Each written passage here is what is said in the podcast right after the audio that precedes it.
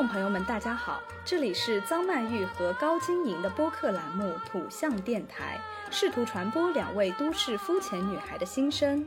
这档播客将是陪伴您洗碗、拖地、如厕、开车、等地铁的绝佳听物。Hello，大家好，欢迎回来，欢迎来到土象电台。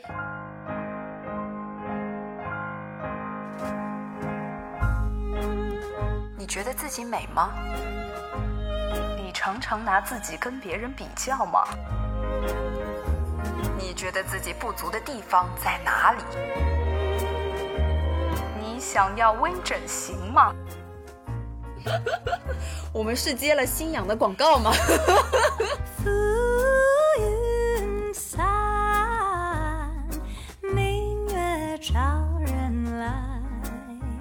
怎么回事？今天在聊什么呢？这一上来干嘛呢？其实“容貌焦虑”这个词已经有一段时间了，嗯，然后相信呢，其他的电台也都聊过这个问题，包括大小博主啊。我们这次也是刻意的避开了其他的节目，没有听任何相关的，我们就想跟随着自己的心，好好来聊一聊容貌焦虑的这个问题。哎。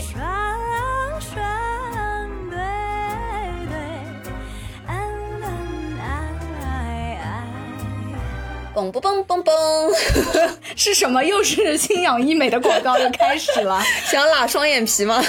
哎呀，容貌焦虑啊！你真的就是没有听任何电台，没有做任何的知识积累是吗？这一期基本上没有。但你之前刷小红书啊，刷微博，总归会看到有一些博主会聊到这个嗯话题，但是播客相关的节目是没有听。OK，那我们今天我们就信口开河，我们就我们天马行空，大杀四方，我们就开始。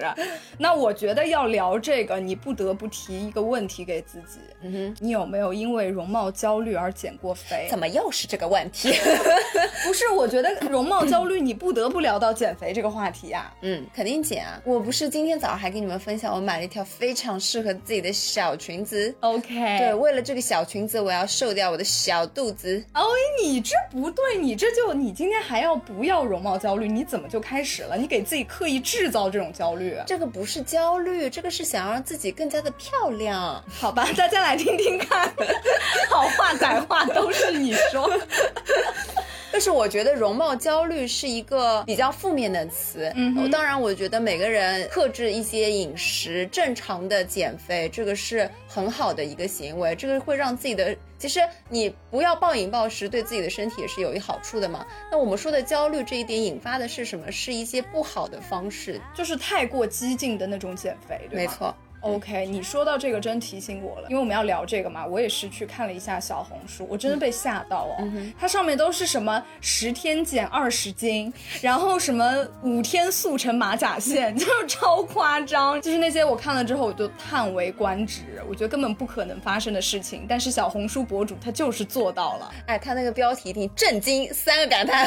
对，然后小红书不是很喜欢用那种 emoji 的表情嘛，就各种一排 emoji，然后还有什么超模。水啊，就是那个 emoji 的水，然后什么水蜜桃、柠檬，乱七八糟。总之就是，我真的小红书这个 A P P 哦，我看超过五分钟，我这容貌焦虑的心我就熊熊燃烧。我跟你说，看小红书不仅容貌焦虑，钱包也焦虑。对 他们就每一个人都又有钱又好看，什么都好，什么都有。没错，真的是这样，不是我们平平贫民窟女孩可以看的 A A P P。所以说，我们这个容貌焦虑拒绝焦虑的第一步就是不看。小红书，我跟你说不行的，金主爸爸，我很想接推广，自断财路，自断财路。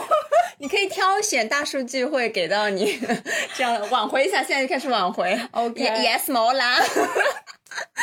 其实我们的题目不是嘛？我们的题目是我们与美的关系忽远忽近。那从这个题目开始，我们什么时候近？我们就是要出去玩的时候，哎，就是今天要拍照了，嗯，要跟朋友聚会了，嗯。什么时候远？就是在楼下倒垃圾的时候，出门拿外卖的时候，啊，这个时候就会遇到前男友。这这这是一条铁律，对，没错，就是你不洗头不洗脸，臭烘烘像个乞丐一样下楼的时候，就会遇到前男友。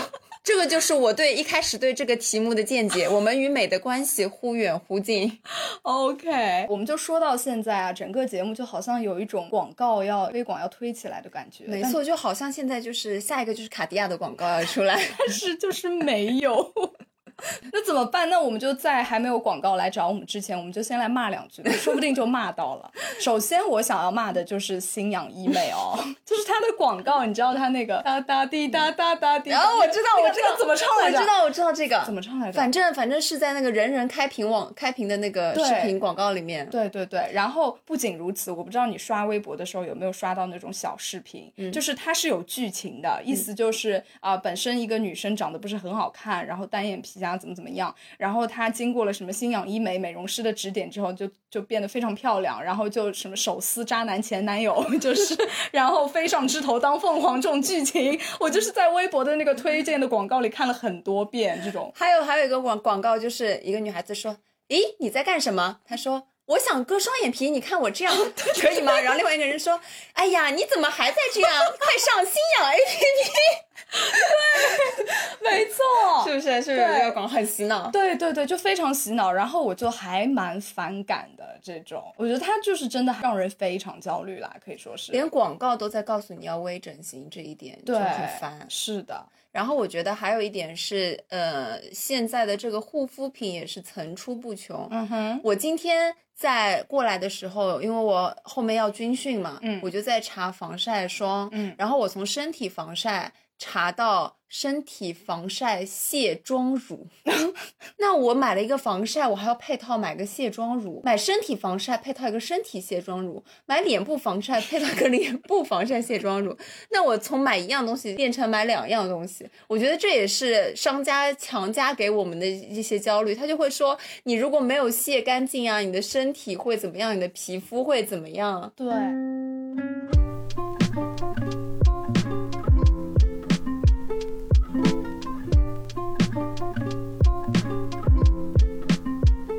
说，商家为了他卖货方便，他就会刻意制造焦虑。没错，哎，你这让我想起来，就是比如说那种打折活动也是这样，他也是刻意制造焦虑，就跟你说什么，哎，你今天是最低价，你今天不买你就吃亏啊，你以后就再也买不到了。然后你就想说，哎，那你就焦虑了呀，然后你就下单，就这样。那这个还是蛮好辨别的哦。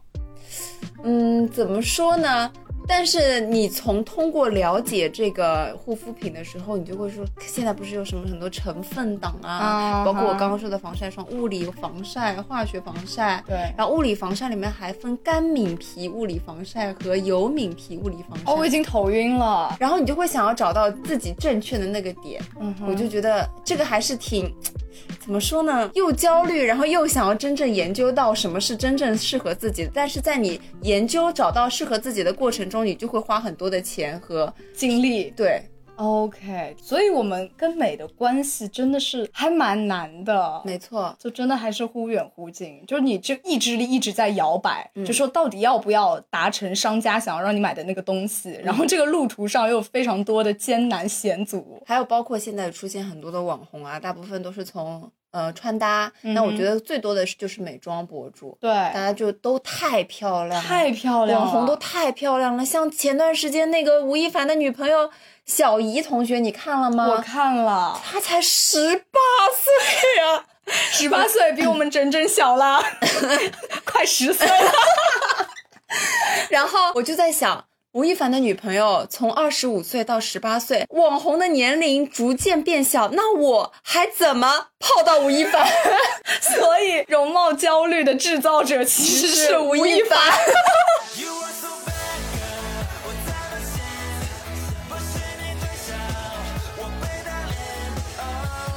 你这个思路非常清晰啊，非常新颖，我觉得非常好。我们从这个节目里，我们就要声讨一下凡凡，凡凡啊，啊，凡凡为什么不考虑一下我们四十几岁的中年女性，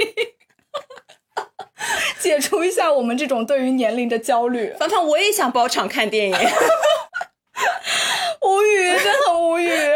然后我就想说，就是容貌焦虑现在已经到这儿了。其实你跟大家说啊，我们不要焦虑啦，我们怎么怎么样啊，其实已经是空话了。好像也是不太可能不焦虑。对，这个焦虑的点儿已经到这儿了。那怎么办呢？这。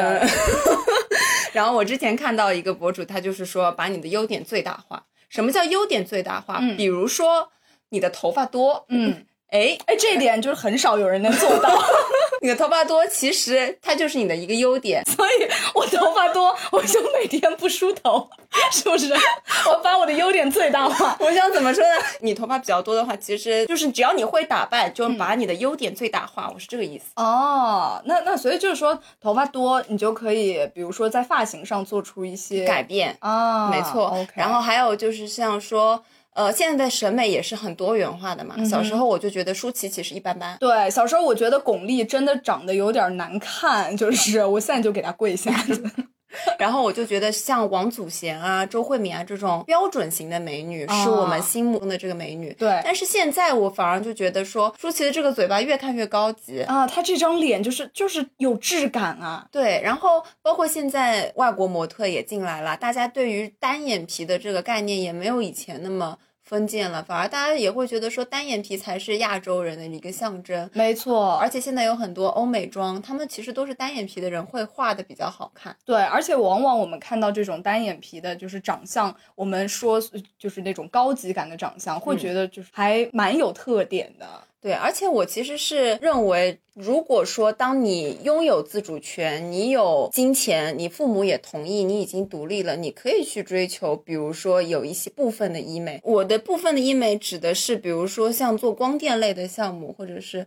呃，就是皮肤管理，我觉得皮肤管理像他们韩国、日本也是蛮先进的，就是说让你的皮肤更好。如果说你有痘痘，去做针清，去医院做啊。我的意思是，就比较好的一些手法，让你的皮肤，让你的整个形态更好。但是如果说你是未成年，你没有这些。呃，经济独立，你没有父母的同意，那是绝对绝对是不可以的。不要被网络上的这些风影响到。嗯，我是这样子的观点。确实。听过一见钟情吗？我一见你就挺钟情的。三界也钟不了情。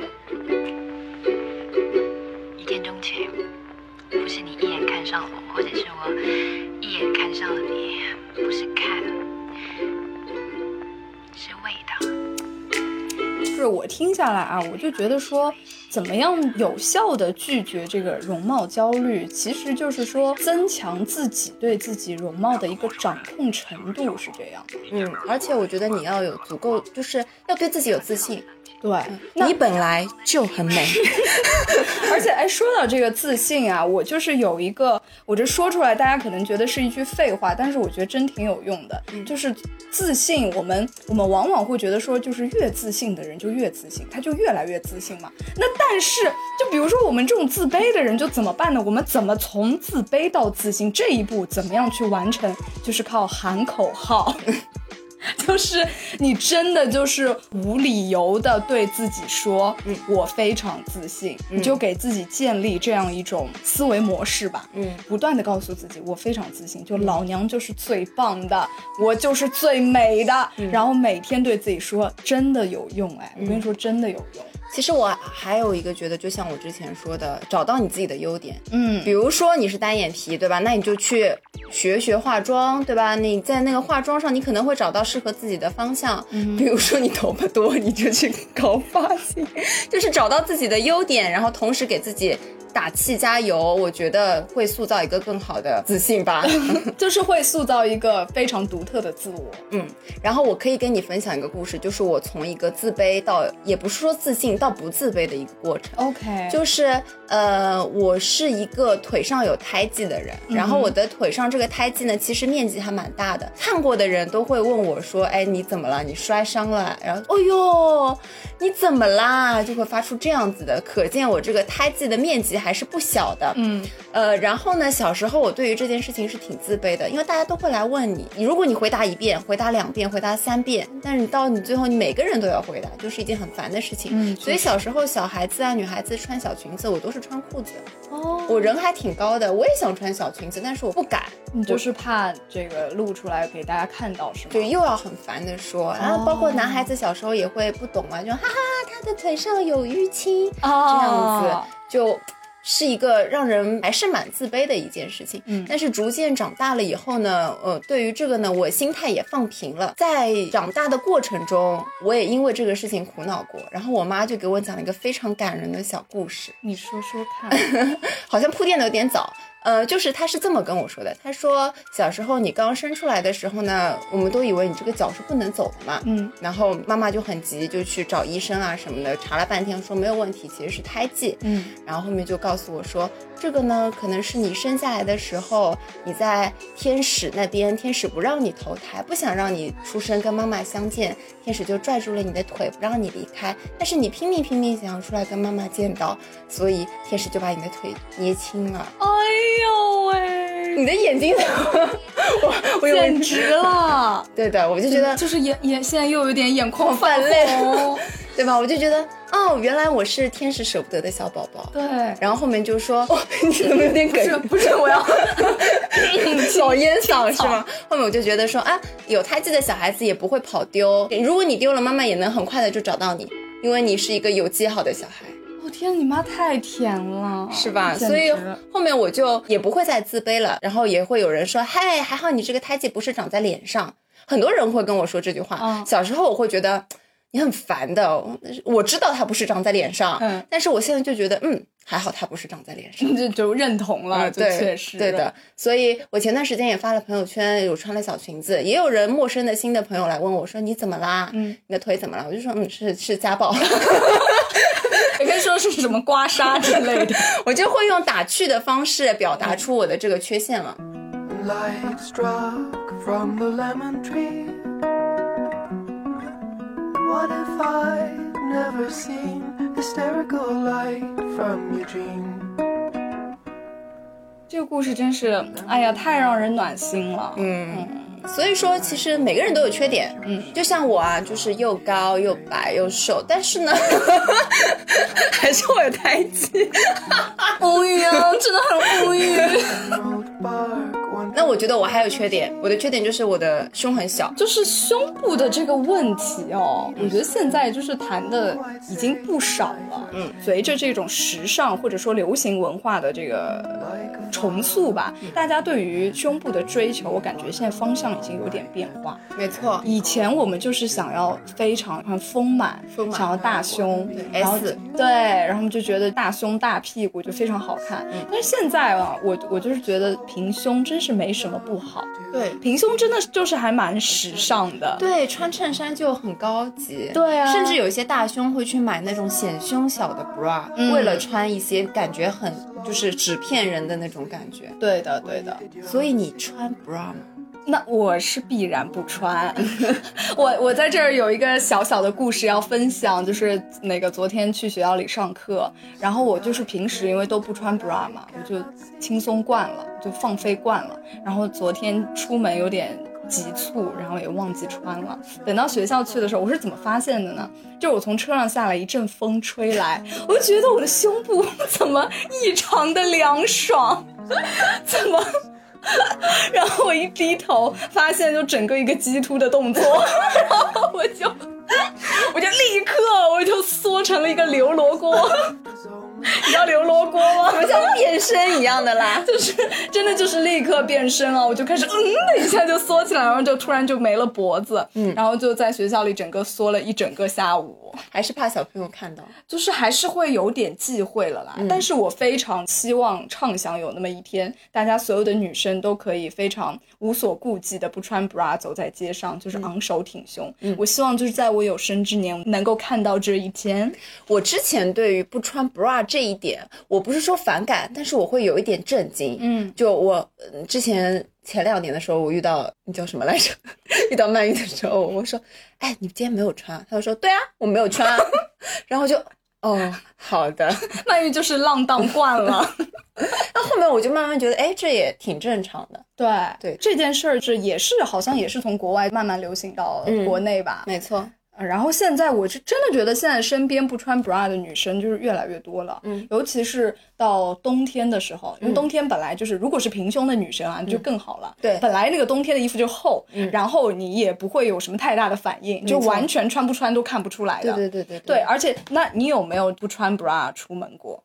下楼丢垃圾的时候，哦，那你有没有觉得真的是非常的自由？因为我胸部本身就没有什么重量，所以 我也不太能感受到它有和没有的大概这样子的区别。而且我一般穿的呢，就会像穿那种带棉片的背心，哦所以说它本身就比较自由，对所以就没有那种钢箍的限制。你也不是穿那种聚拢的是吗不穿聚拢，？OK，不必聚不起来。你看这个也是一种改变，就很早之前我们都会，比如说想要乳沟啊什么的这种，就是我们常说打引号的那种女性的怎么说呢？女性的曲线符号，嗯对。然后，但是现在，比如说我们现在越来越多的人会选择无钢圈的内衣，嗯内外不是前段时间出了一个零尺码嗯内衣，哎，我真的我也买了，我就觉得非常的舒服，真的是还蛮好的。那这个时候呢，是不是应该来一个内内外广告？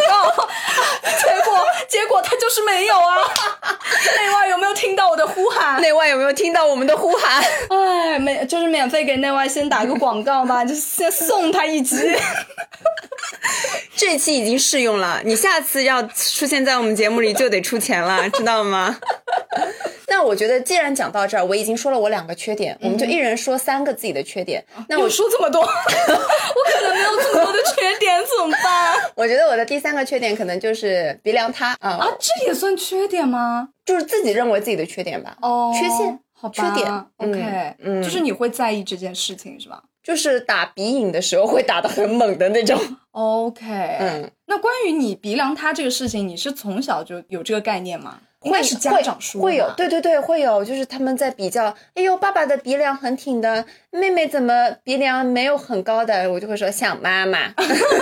啊、我觉得这种也是蛮讨厌的。嗯所以说，现在我们比如说呃八零后甚至九零后的父母，真的嗯就不要给小孩再灌输这种。容貌上的焦虑了，没错。呃，我以前就是听说过的这种什么高鼻梁，然后什么单双眼皮，都是从爸妈嘴里知道的。啊对的。小孩子根本没有什么这种美不美的概念，嗯。都是慢慢呃长大，随着社会上的这种概念的流行，就嗯。被洗脑，然后就就形成焦虑，然后去割双眼皮啊什么这样。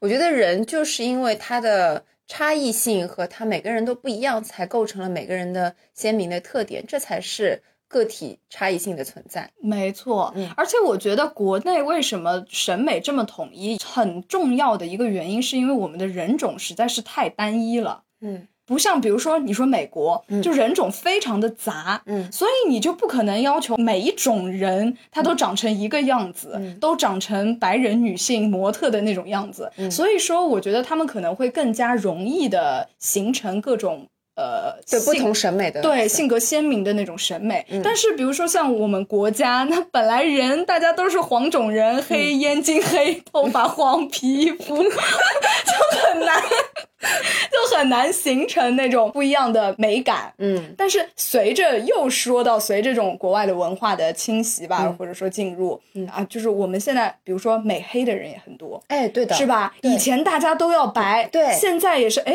怎么美黑的人越来越多了？黑也成为了一种时尚，而且会有专门的美黑机构，没错，嗯，哎，这个就是一种。也是一个进步，对审美的提高。对，我觉得这个就非常好，嗯，哎，而且说这个美啊，其实是高度父权化的。为什么？就就比如说，对我们为什么追求白啊？嗯就是我们一直都觉得说，啊、比如说很早在古代的时候，大家都在外面种地种田，嗯你这个大家都晒得很黑，对不对？你这个人白，哎，就说明你家有钱，哦，你就整天就大门不出二门不迈的，你就在待在家里。哦，就像人家形容白白胖胖，就是这个小孩养的很富裕。对，是的。那比如说外国人为什么追求黑呢？是因为他有钱去海边度假，把自己晒黑。哇，哎呀，是这个意思。所以说，就很多人，比如说他没有钱去海岛国家，那他有有一个延伸出来了一个机器叫做美黑仪，你知道吗？嗯我知道就是晒那种灯，嗯就是也把自己晒黑。刻意去晒黑，表现自己好像有钱的样子。对，没错，就其实就是这样形成了一种风潮。哦，原来是其实是社会中的高阶对低阶的这样一种影响吧，精英阶层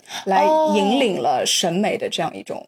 那是不是就像说，在唐朝的时候，因为喜欢比较胖的，所以大家都以丰满为美？哎，那这这非非常有可能是这样。对，其实自古以来，美啊这种呃标准啊，审美的标准都是非常的权力化的。所以说现在我们为什么会追求又瘦又美？其实我们的追求是因为明星，我们所看到的明星也是那种我们遥不可及的嘛，所以我们是往明星的这个追求上面靠。也有一种可能，就是说，比如说现在这种健身啊，这种这种资本，就就是裹挟进来了之后，比如说，我们就拿美国举例子吧，你会发现阶层越高、越有钱的人，他的身材保持就越好。为什么？因为他有专门的健身教练，他的营养师，他有又有钱又有闲，对吧？我们一一直都这样说，对。他就有这个时间和金钱和精力来保持身材。那你说，我要是美国的一个普通的工薪阶层，我每天可能我不止打一份工，我我白天上上完干这个，我晚上还要回去干那个，我哪有时间在这里吃什么羽衣甘蓝沙拉？对对不对？我就赶紧我就吃一个汉堡。对，而且你不觉得越累的时候越想狂吃饭，然后一吃又又吃的多，又干的多，又吃的多，然后又睡，吃完了就睡，反而会变胖，没错，这就叫压力肥。对，就是这样。哦，哎，所以我们就是就是鉴别出来这样一种这种父权化的东西之后，我们就能啊、怎么说呢？就能更加清晰的来决定说你要做什么样的选择吧。嗯，所以说我们普通人就是还是嗯，也不是我们这边也不鼓吹任何一种审美，只是说我们要看清就是这个资本是如何运作的，做出你自己认为性价比最高的选择。嗯，不要把这个追求看得那么重。哎，是的，这就是我们的最最简单的态度。没错。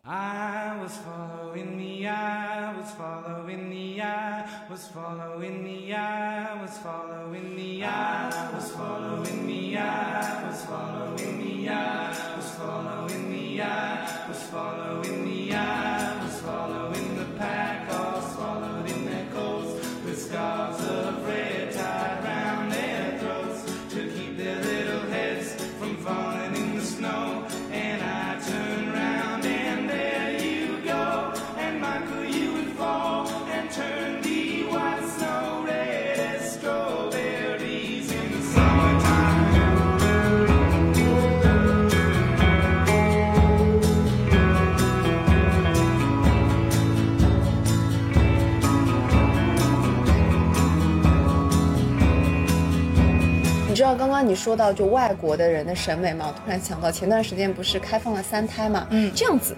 如何提升大家的审美？你一第一任老公找个中国人，第二任老公找个美国人，第三任老公找个非洲人。你一个人就创造三个样本，你就是中国之母，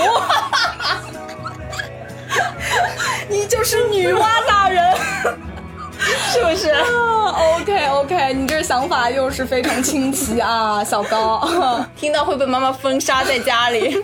会被妈妈立刻报一个女德班让你去上一上。好啦，接下来该你说，说出自己三个你觉得自己不够完美的地方吧。OK，那我我来想一想，三个，我真的没那么多哎。一个好啊，一个 零点五个。哦哦我想到了，我想到一个是我我一直都非常在意的，就是小腿粗，或者说腿型问题吧，就是整个整体的腿型问题。因为我就是亚洲人，我们亚又说到这个亚洲人了，我们亚洲人最普遍的体型就是梨形身材，那我就是梨形身材，所以我整个腿型就是不太好，然后小腿也会比较粗一点。我就算上身已经很瘦了，然后我下半身就是上下半身那个那个肥瘦程度是不匹配的，你懂我意思吗？这样，这这边我就说到，嗯那你当你小腿粗的时候，你有没有想过，那我去抽个脂吧，抽个脂让我自己的小腿就可以快速的变细我？没想过，哎，说到这个小腿，你知道前段时间很流行一个什么减小腿神经吗？不知道，就是他们好像是说剪掉你腿上的哪根神经，然后你的那个肌肉就会萎缩，然后你的腿就会细了。神经病啊！啊，对我当时就觉得太夸张了吧！我其实现在对于身材，我真的就是还好了。嗯，那比如说小腿的这个问题，呃，随着我就是运动习惯的更加稳定，我也会看那种外国的运动视频，我就发现非常多外国的那种运动教练，他本身的身材跟我们所想要去练成的那个身材就是完全不一样的。他们就是真的就是很健壮的那种身材，对然后你当你看到他在非常非常快乐的运动，然后非常自信的展示自己的身体的时候，你也会被他的那种自信感染。我就对着镜子，我也就变得越来越自信。我就觉得说我这样我有什么不好？我身上有什么就是难以难以启齿的呢？我就长这样，我凭什么就一定要符合大家想要的那种那种审美？嗯然后我也就随着运动，随着看到更多的美的样样本，我也就哎慢慢就释然了。其实这种东西，其实靠你后期慢慢积累，一点一点的这个运动，可以是可以适当的调整的。对那我觉得说，当你选择像抽脂啊这种的时候，你就是想超劲道。嗯，是，而且我觉得这种其实是有点危险的。呃，比如说你去抽脂，你抽小腿上的脂肪，一个是它会破坏你的这个身体的组织嘛，它抽你，你想你本来身体那么精密，你突然给人家脂肪一抽掉，那肯定是会对它内部这个构造造成破坏的嘛。嗯，还有一个就是你瘦下来之后呢，然后呢，你抽完了之后呢，嗯因为你知道，我其实每年到夏天，我都会想要开始一轮刷脂行动，嗯开始新一轮的减脂。但是我今年夏天就好像那个愿望就没有那么强烈。嗯然后我发现我周围的朋友好像也都是这样，因为大家在今年都没有一个一定要达成的目标，一个非常强烈的意愿了。嗯因为我们不知道说你要你拼了这个老命，你瘦下来之后，然后呢？ 장가갈 수 있을까? 장가갈 수 있을까? 올해도 가는데 장가갈 수 있을까 其实减肥的过程并不是那么艰难，你只需要认真的做运动，然后控制你的饮食就可以了。难的是你在花了这老鼻子力气，你瘦下来之后，你维持它非常难。对，因为你瘦下来完了之后，你就以前吃那些东西你就不能再吃了，嗯对吧？你稍微吃多一点，哎，你又回去了，嗯那你花的这些事情就白花了呀，对不对？白减了。然后你你还得坚持运动吧，嗯你每天不运动，你这个蹭蹭蹭体重又往上涨，但是你哪有那么多时间运动？每天坚持运动是一件很困难的事情，嗯所以说我到今年为止，我突然就是有一点看开了，感觉。在哎，我就又一次回到点题啊，我就觉得在今年夏天的这个节点上，我跟美的距离好像是有点渐渐拉远了，我没有那么在意自己的身材了。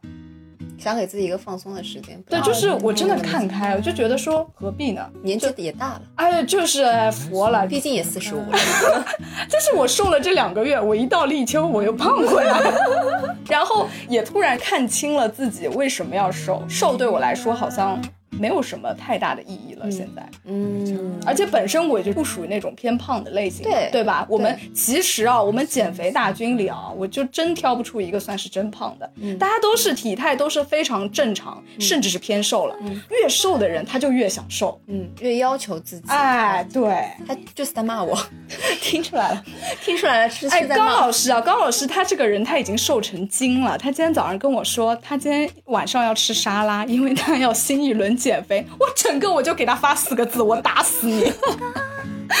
气死我了。OK，那你就除了小腿粗对自己不满意，还有别的吗？别的好像真没有，我就 我之前有，之前就是刚刚说过的，就是胸部嘛。嗯，我真的很小很小的时候，我就觉得好像自己胸是有点平，然后我就之前还上网查过什么丰胸操，我还在家里做按摩，后来发现一点用都没有。哎，你提醒我了，我想到一个小时候，女生是比较早发育的嘛。对当当你的胸部开始发育了以后，你就哎，就突然你的胸凸起来了一块。嗯然后我妈妈就说妹妹开始发育了。嗯然后我就看着她，我就说我不想她长大。啊我也是，我小时候也是的，我小时候还没发育，直到直到初中，人家都长大了，她还是没有长大的时候，我就问妈妈：“妈妈，她怎么还没有长大 我真的，我小时候也是，就是我看着我妈的胸，然后我说，我以后才不要长这个东西。然后，然后我姨妈就在旁边说：“嘿呦，你长大之后还显小呢。”果然啊，果然。怎么办？我们两个平胸的人，？”我跟你说，就是小时候胸部听到了我们的呼唤，他就哼，你不想让我大，那我走，那我走。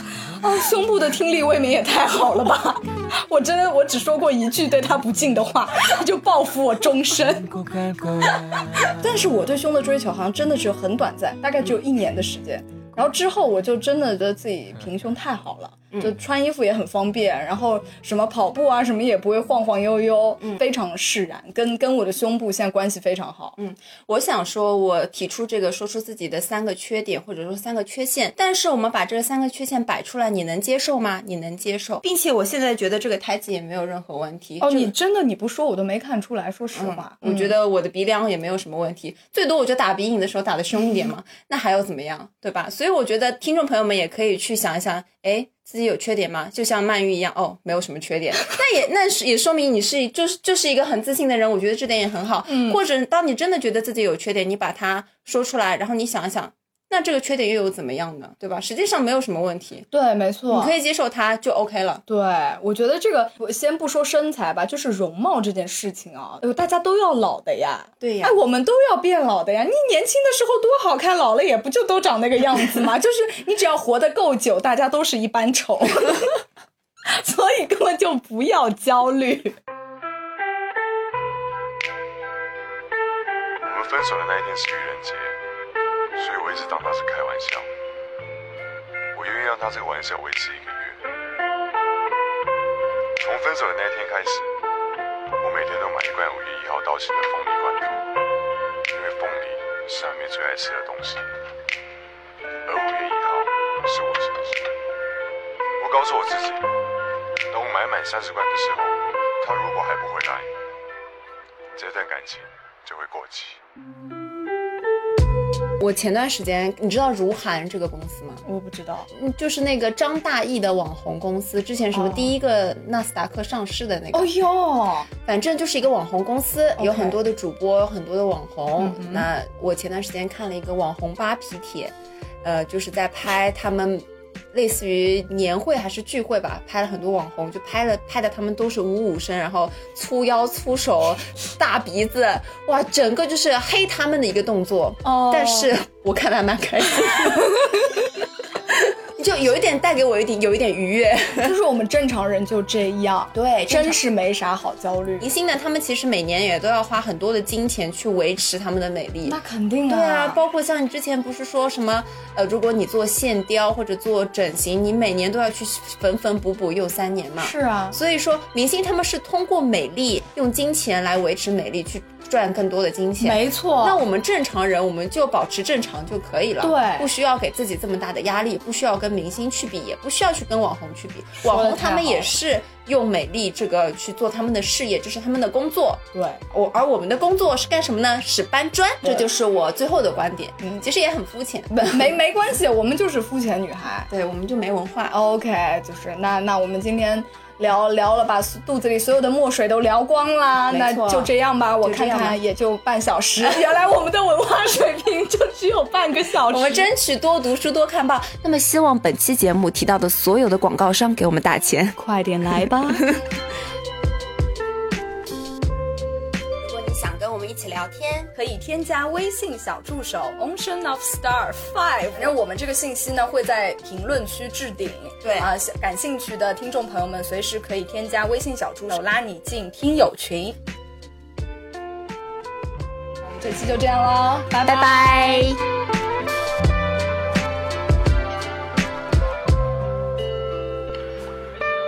第二天早晨，我开始明白一件事情，在阿妹的心目中，我跟这个凤梨罐头